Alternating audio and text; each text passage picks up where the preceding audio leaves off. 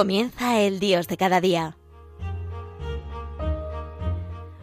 Desde la Archidiócesis de Toledo nos acompaña hoy el Padre Pelayo Rodríguez.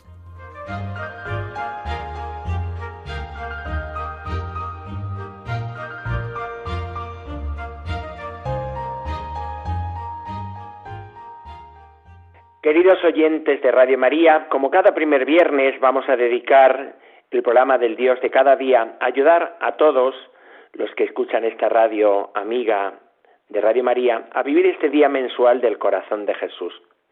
Es verdad que llevamos dos meses en que no hemos podido tener este programa porque por en los horarios de, de, Radio María, que había ejercicios espirituales que sustituían pues una cosa con la otra y sobre todo que el viernes del mes pasado pues coincidía con la fiesta eh, del Viernes Santo y por tanto pues eh, se sustituyó el programa con una conferencia. Eh, por tanto, volvemos de nuevo a este mes, en este mes de mayo, pues a, este programa para ayudar a todos los oyentes, pues a, a, vivir, como decía yo, este día especial que dedicamos al corazón de Jesús, ¿no? Como siempre, lo hacemos aprovechando, pues el ambiente eclesial que tenemos, que se manifiesta a través de la, de la liturgia de la, pues, de la Iglesia, ¿no?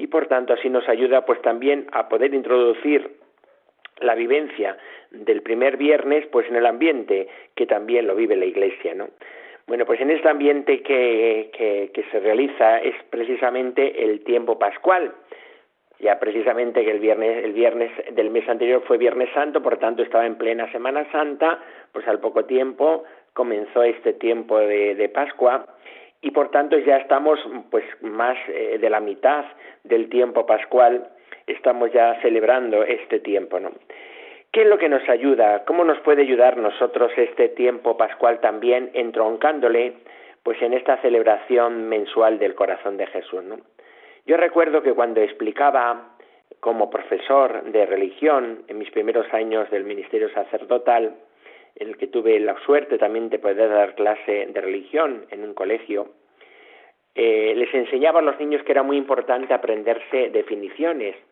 que es lo que hace en el fondo pues la Iglesia a través del catecismo, a través de esas preguntas y respuestas, y también ayuda porque sintetiza. Quizá al principio pues uno no acaba de, eh, de comprenderlo totalmente, esa explicación, ¿no? Eh, quizá va recibiendo con mayores profundizaciones, pero siempre ayuda el sintetizarla e incluso a mí me ayudaba el sintetizarlo porque así también era más fácil después ir desgranando en esa definición todo el sentido que la Iglesia lo hace.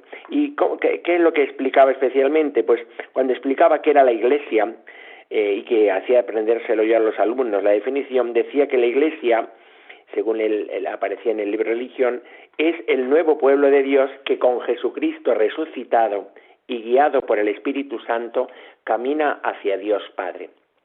Por tanto, la Iglesia no se veía simplemente como una realidad humana, sino que tiene una realidad, sobre todo, desde Jesucristo, ¿no? Es el nuevo pueblo de Dios, por tanto hace referencia a ese pueblo eh, del Antiguo Testamento, que era la preparación que tuvo también en esa manifestación y esa revelación de Dios hacia los hombres, primero lo hace a través de los patriarcas, después a través del pueblo de Israel y culmina con Jesucristo y con ese y con la Iglesia, que es la culminación. Y decía que es el nuevo pueblo de Dios que con Jesucristo resucitado.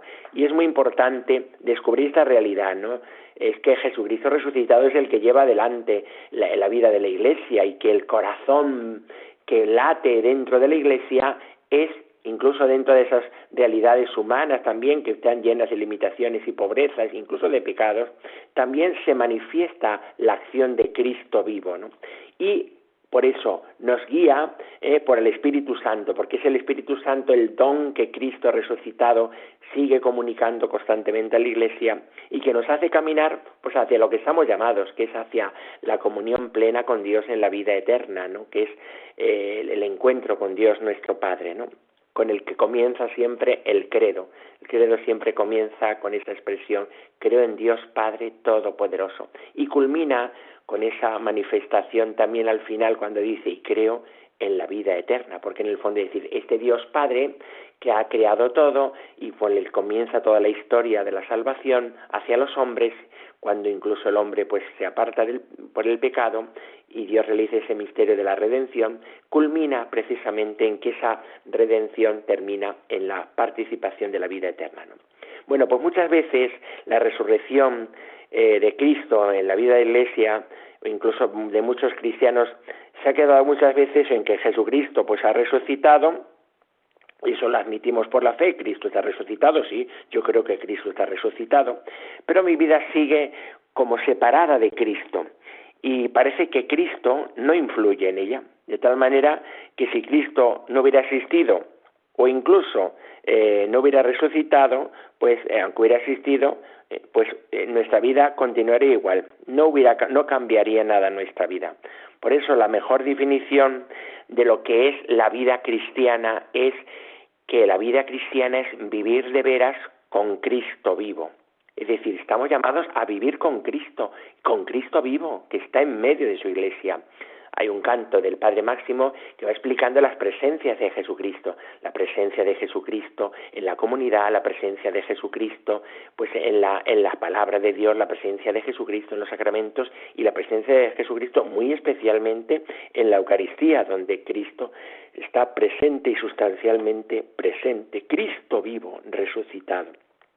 Ahora, yo tengo que vivir mi vida con Cristo vivo, ¿no?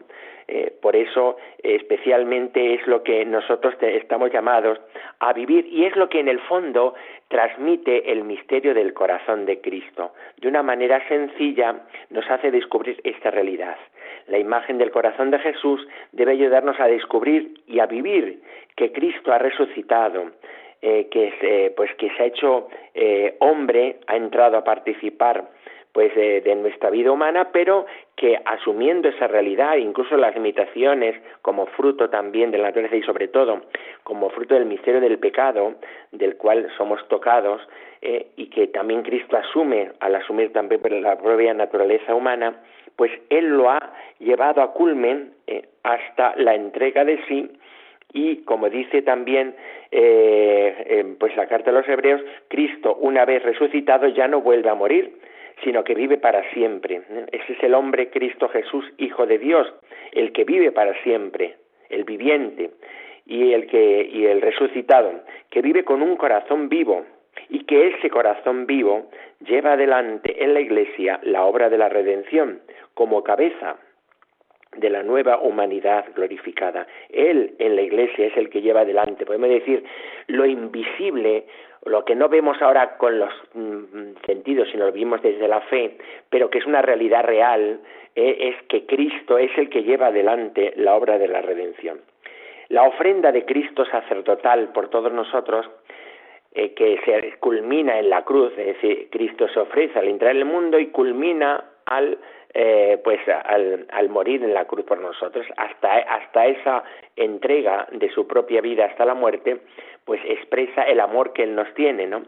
Y Cristo venciendo la muerte, traspasando la muerte, resucita. Y por eso Cristo resucitado nos muestra ¿eh? y así aparece en todos los encuentros en fe, que son las apariciones, aparece pues como Cristo muestra sus manos, muestra sus pies, muestra su costado. Son signos de su entrega de amor por nosotros. Ya que podemos decir, Cristo está tatuado en su humanidad glorificada con esos signos de su entrega de amor por nosotros. Lleva el tatuaje, es el sello que Cristo tiene y que no se puede borrar porque se borraría sino su amor sobre nosotros, ¿no? Es la expresión y por eso lo muestra, porque muestra esos signos de su amor. Nosotros revivir cada primer viernes es de verdad mirar a este corazón vivo. No solo que me amó cuando entregó su vida hasta la muerte, sino que me ama ahora, porque esos signos de su amor siguen tatuados. Al estar vivo, Él sigue mm, como haciendo presente, haciéndose presente su amor. El amor no en ese momento, el amor de ahora, el amor que Cristo me tiene ahora, eh, y con ese mismo eh, signo y entrega de su amor, ¿no? Y con esos eh, signos de, de, que se ha entregado por nosotros, ¿no? Por eso, si nos fijamos, las imágenes las imágenes también del corazón de Jesús, eh, cuando son verdaderas, muestran, se muestran los signos de su entrega. Vemos que el corazón pues tiene, está culminado por la cruz, que es el máximo entrega de amor por nosotros, está expresado también en esas espinas que rodean el corazón.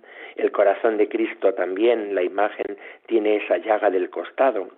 Y sobre todo tiene esas llamas ardientes, de amor ardiente, porque es un amor eh, real y verdadero y actual, un amor ardiente que como zarza, eh, la zarza ardiente que aparece eh, en el Antiguo Testamento de Moisés, que arde sin consumirse por todos y cada uno de los hombres, ¿no?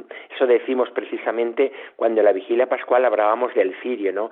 Que este cirio arda sin apagarse, ¿no? Bueno, pues es la realidad, ¿no? El amor de Cristo eh, arde sin apagarse y al mismo sin consumirse, ya porque está resucitado y arde sin consumirse por todos y cada uno de los hombres que ha llamado a la comunión de amor con Él.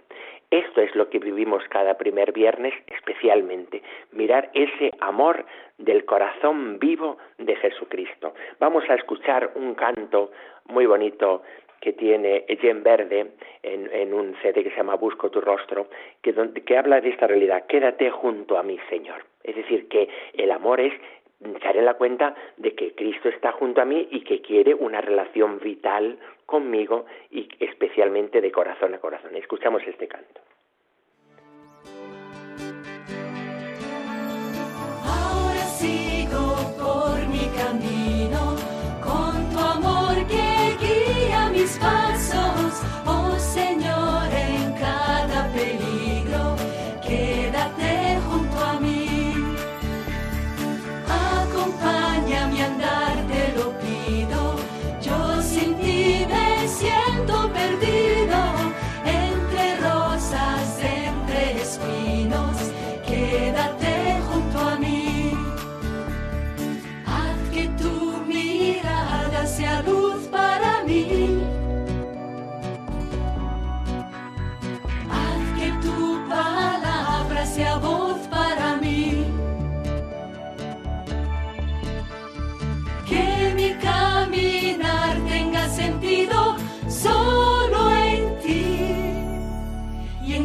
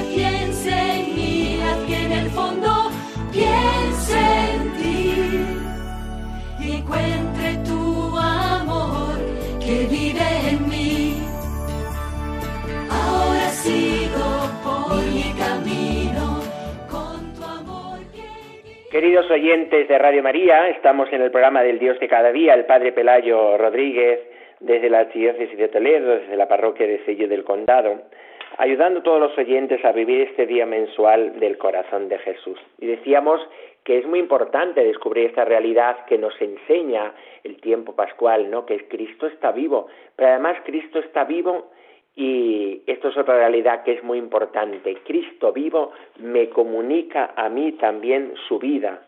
¿Eh? Por tanto, no solamente estoy llamado pues a, a vivir esa realidad. Cristo vive y vive a mi lado y yo puedo tener ese trato con el Señor porque Él está vivo y Él quiere llevar adelante esa obra y está queriendo llevar adelante esa obra, pero sobre todo en cada uno de nosotros. Por eso es muy importante que nosotros descubramos que esta eh, eh, vida de Cristo se nos comunica y que Él vive en plenitud se nos comunica especialmente. ¿Y cómo se nos comunica? Precisamente por la relación que tiene con el don del Espíritu Santo. Decíamos que la definición de la, Iglesia, que, que con Cristo resucitado y guiados por el Espíritu Santo camina hacia Dios Padre.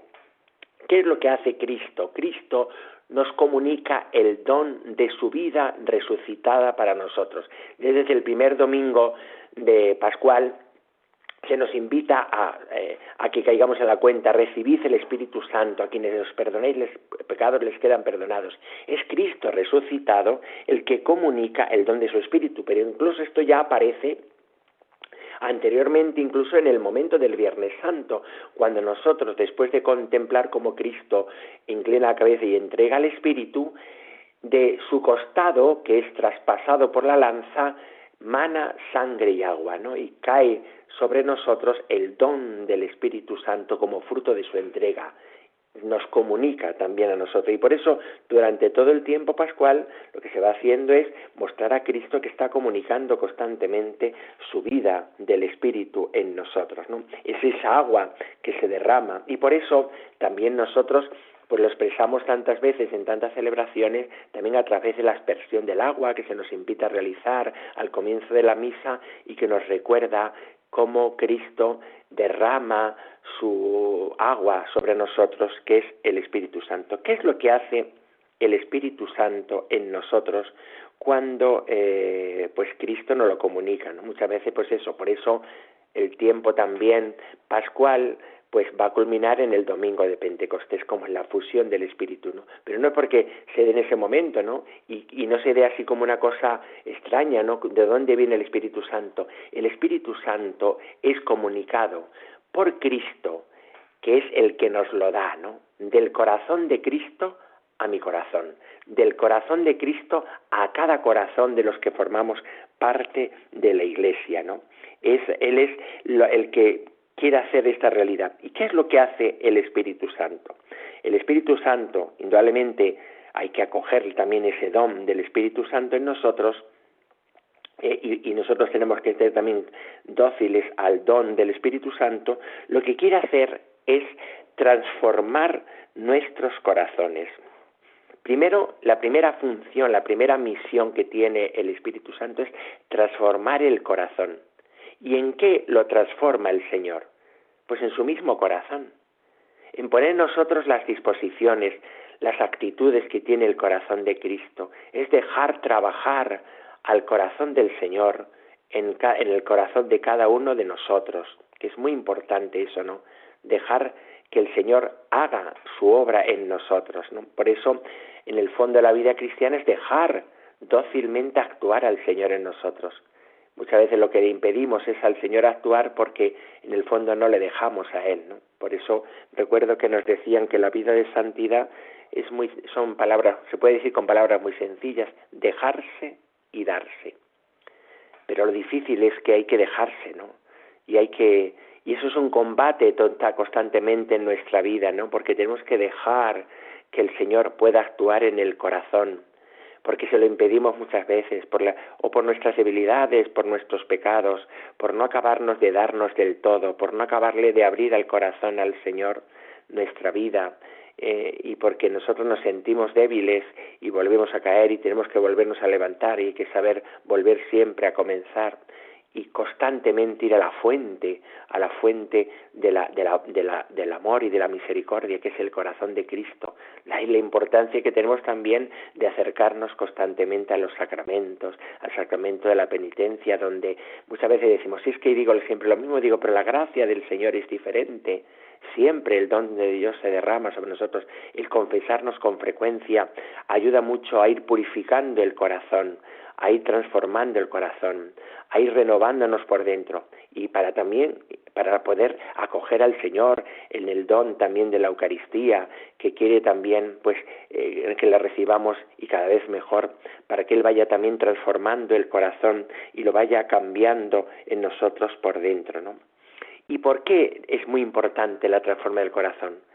que tener, eh, acoger el misterio del corazón de Cristo no solamente es decirle que el Señor nos quiere y que nosotros queremos quererle, sino que queremos también ser el corazón del Señor, conocer el corazón del Señor. Por eso el fruto del Espíritu Santo en nosotros tiene que ser un dejarnos transformar el corazón en el corazón de Cristo, una transformación de nuestro corazón porque es la obra que Cristo quiere realizar en nosotros. Por eso no me extraña que el Papa San Juan Pablo II decía que la pastoral de la Iglesia debía, debía ser la pastoral de la santidad, de, es decir, de, de, trabajar para que el santo que es Cristo viva en nosotros, para que seamos santos, ¿eh? para que vivamos esa vida de santidad, que no es hacer cosas extraordinarias, sino vivir de un modo extraordinario y unido a Cristo el misterio pues de, su amor en nosotros.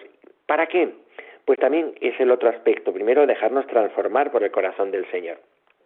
Pero es muy importante también que a partir de esa transformación del Señor vayamos también siendo instrumentos de amor del corazón de Cristo para los demás, de tal manera que nosotros seamos instrumentos de su misericordia. ¿eh? Por eso el Papa eh, San Juan Pablo II decía que la reparación es pues eh, entrar como en esa corriente de misericordia del Señor, ser instrumentos de la misericordia del Señor. Eso, eso repara el corazón de Cristo. Por eso, indudablemente, Santa Teresita decía que ella descubría que ella tenía pues, se iba a ofrecer a los torrentes de misericordia del corazón del Señor ofreciéndose como víctima.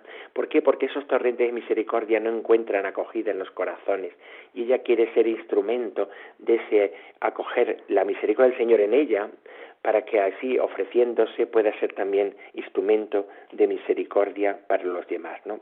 De ahí la importancia que tiene de nosotros dejarnos transformar por el corazón del Señor, dejar que el corazón de Cristo, a través del don de su Espíritu, vaya haciendo su obra en nosotros, a no desanimarnos, a volver una y otra vez también a esa transformación. Por eso el primer viernes también es un día pues para decirle, Señor, yo quiero ponerme delante de ti, quiero dejarme transformar por ti.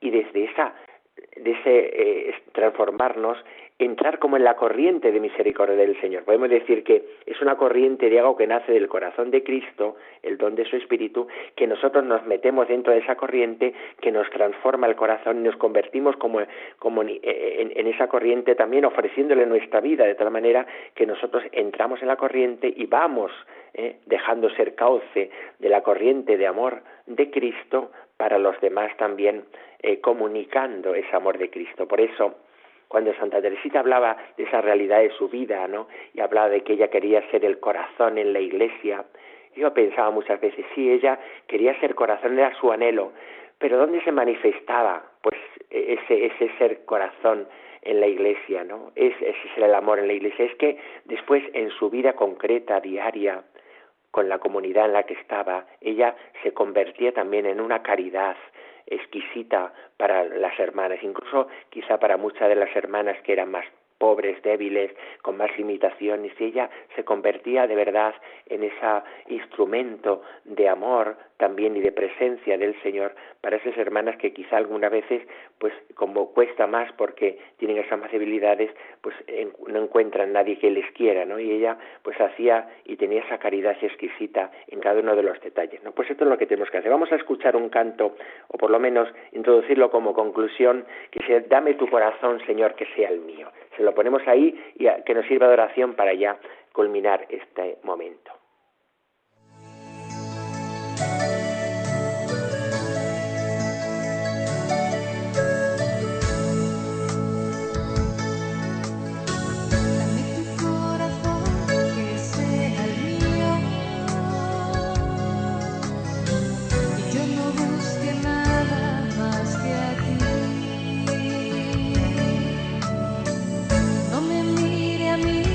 Necesite nada, ya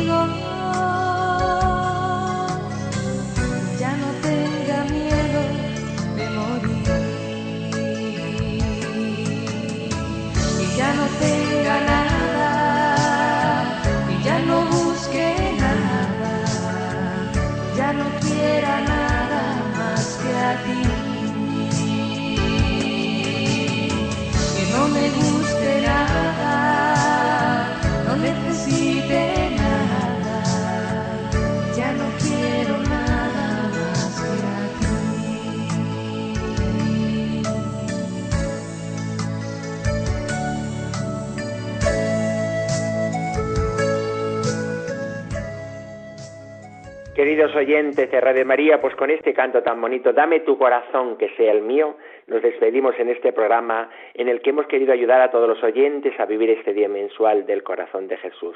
Desde la diócesis de Toledo les doy el Padre Pelayo a todos la bendición. La bendición de Dios Todopoderoso, Padre, Hijo y Espíritu Santo, descienda sobre vosotros y os acompañe siempre. Alabado sea Jesucristo.